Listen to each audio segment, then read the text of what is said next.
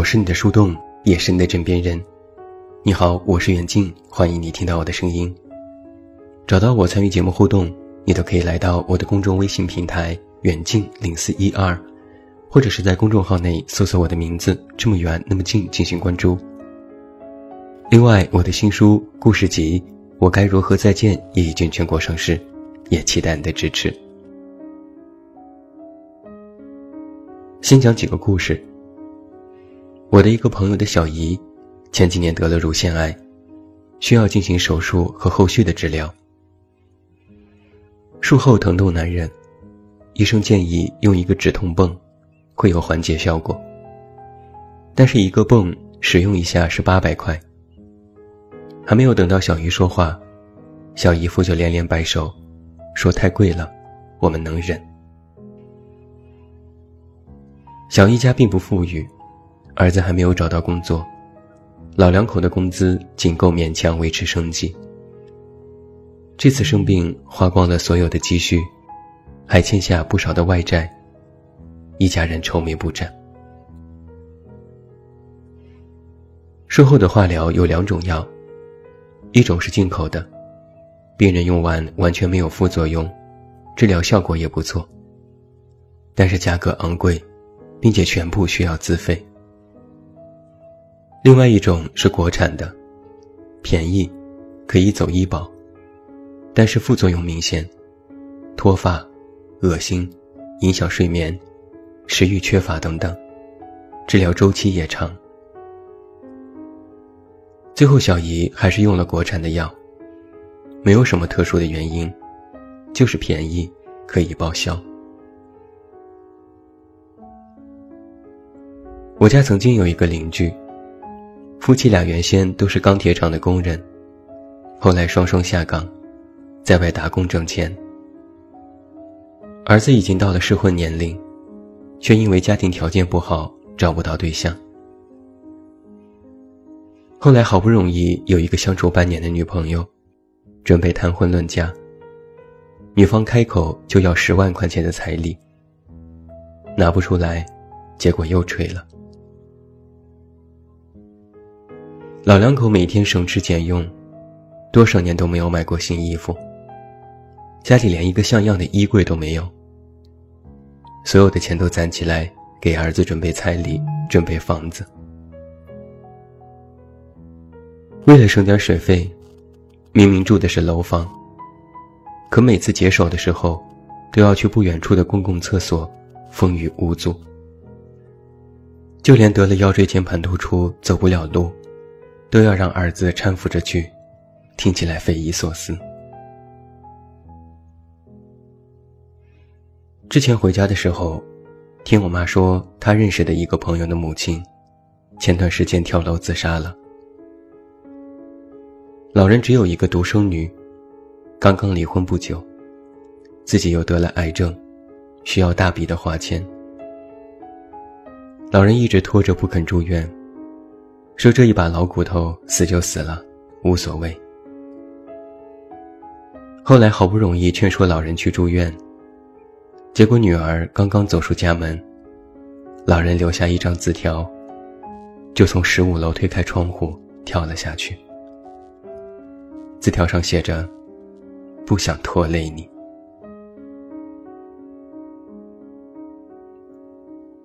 有数据说，到了二零一六年。我们国家农村的贫困人口有四千三百三十五万人，这是一个什么标准？按照国家规定，每人每年收入低于两千三百元，就是贫困人口。这里面有三个非常重要的信息。第一，贫困人口的定语是农村，如果连上城市或其他，中国目前。还有近一亿人没有脱贫。第二，贫困的指标运用的是中国标准。如果按照世界银行每天一点二五美金的标准，那么中国的贫困人口还要翻倍，有两亿人，位居世界第二位。第三，两千三百元为贫困标准。如果一个家庭人均的收入高于两千三百元，比如达到两千四百元，就算是脱贫。但在本质上，他们贫困的现象依然存在。有人曾说，富人的生活想象不到，但实际上，穷人的生活同样也想象不到。听我爸说起过，当年他们村子几乎家家都穷，但有一家人穷得格外奇葩。到了冬天，母女俩只有一条棉裤。如果母亲出门，女儿就要躲在被窝里。只要女儿出门，母亲就必须在家。一条棉裤只能一个人穿，哪怕到了今天。依然还有的地方没有通电，每年的收入不足三千元，一年吃不上一顿肉，没有见过火车，不识字，没有文化。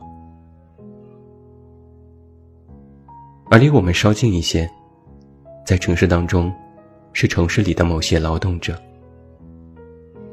餐馆里的某个服务生，他的父母可能一辈子走不出农村。城市里的某个清洁工，他的孩子可能面临着交不上学费；或者某个送快递的小哥，他的父亲重病，需要一大笔钱。我曾和一个服务生简单聊过，他的一句话让我印象深刻，也有一些心酸。他说：“你以为谁都愿意天天站在这里伺候别人吃喝吗？”这不是没办法，需要挣钱。说到这里，我想起了我们的一句俗话，叫做“一文钱难倒英雄汉”。这句话的来历是宋太祖赵匡胤的典故。他曾在军中就被称之为英雄，但是穷困潦倒，身上经常连一分钱都没有。某次他单独外出，天热难忍，心想买一个西瓜吃。他寻思吃白食，先吃了再问价格，然后说太贵了，坑人不付钱。可是吃完了问多少钱，瓜农说一文钱。天底下再也没有比一文钱更少的钱了，那就这一文钱，赵匡胤都拿不出来。想好的借口也根本没办法用，所以他感叹：“真是一文钱难道英雄汉。”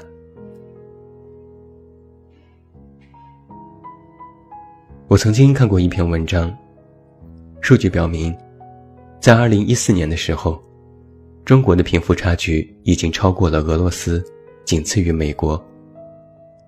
而在一些拉美国家，贫富差距的问题也非常的突出。文章里说，这个现象用最简单的语言表达就是：目前全球三成的社会财富被顶端的百分之一家庭占用，而底端的百分之二十五的家庭仅拥有一成的社会财富。在之前有一篇获得了雨果奖的中篇科幻小说《北京折叠》，相信有些读者读过。它的核心内容就是在讲述阶层。大地的第一面是第一空间，五百万人口，生存的时间是从清晨六点到第二天清晨六点。然后空间休眠，大地翻转，翻转后的另一面是第二空间和第三空间。第二空间生活着两千五百万人口，生存时间。是从次日凌晨六点到夜晚十点。第三空间生活着五千万人，生存空间是到十点到清晨六点，然后再回到第一空间。时间经过了精心规划和最优分配，小心翼翼隔离。五百万人享用二十四小时，七千五百万人享用另外二十四小时。而在第三空间，垃圾工老刀，一顿早饭要花一百元，老到一个月工资一万元，而他希望能让自己捡来的孩子糖糖上一月一万五学费的幼儿园。为了这个花费，他宁愿冒险去其他空间送信。曾经我在一篇文章里说到阶层，有读者抗议说，社会没有阶层，谁也不比谁高级。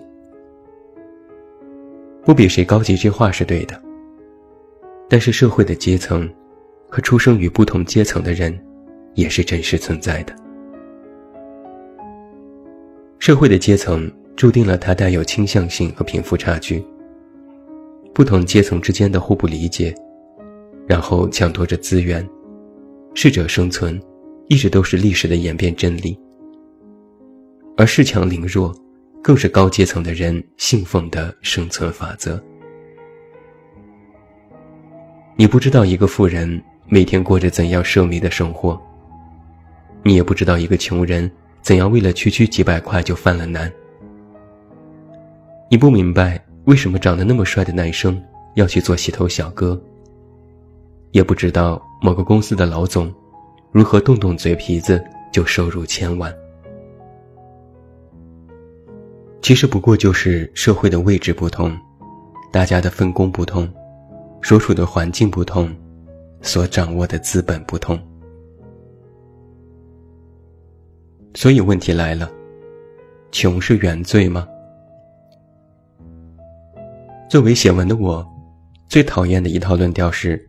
你穷是因为你不上进、不努力。更有一些文章在谈，穷是因为你懒，你没有背负责任。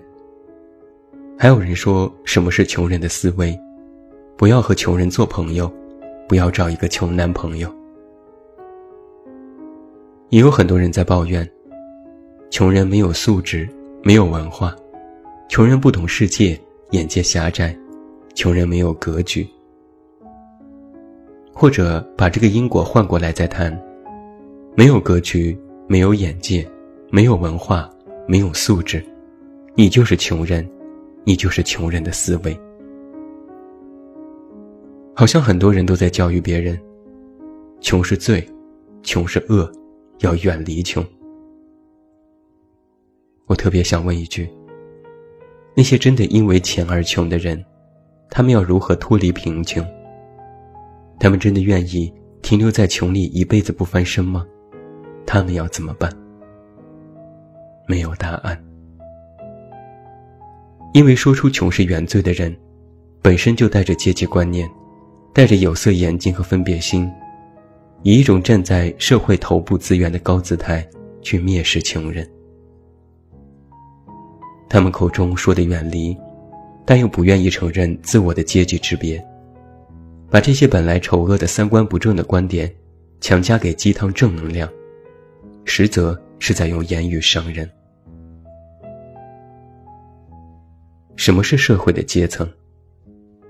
一个非常简单的例子，在电视剧《欢乐颂》当中，同一层楼的姑娘，有的是国外海归高知，开着跑车赚着年薪；有的是富二代出身，是房子业主。能自己创业，而有的就必须挤在同一间出租屋里，甚至被原生家庭所累。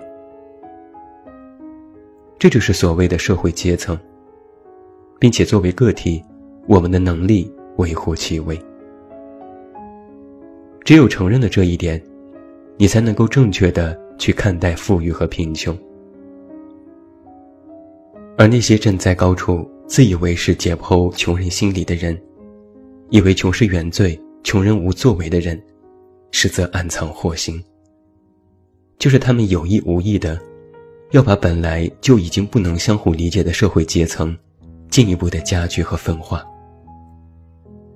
要把本来凭借一己之力改变自己贫穷现状的人，狠狠的进行打压，冠上不努力、没品位、不上进的定论，让他们永世不得翻身。让那些信以为真的人，或者以金钱作为衡量人标准的人，变得更加的偏执和愚昧。穷不是原罪，更不是你蔑视一切的原因。懒就是懒，不努力就是不努力。不是穷人就不努力，也不是富人就要坐享其成。那和贫富没有直接关系，不是因果。你只需要理解一点：穷不是我们想要的，也不是我们能选择的。相比金钱的贫穷，思维的贫穷其实更可怕。偏激、固执、误解、伤害，都在其中。而往往，包括我在内的，在座的每一位，或多或少，都是这样思维的穷人。穷是原罪吗？那是你没有穷过。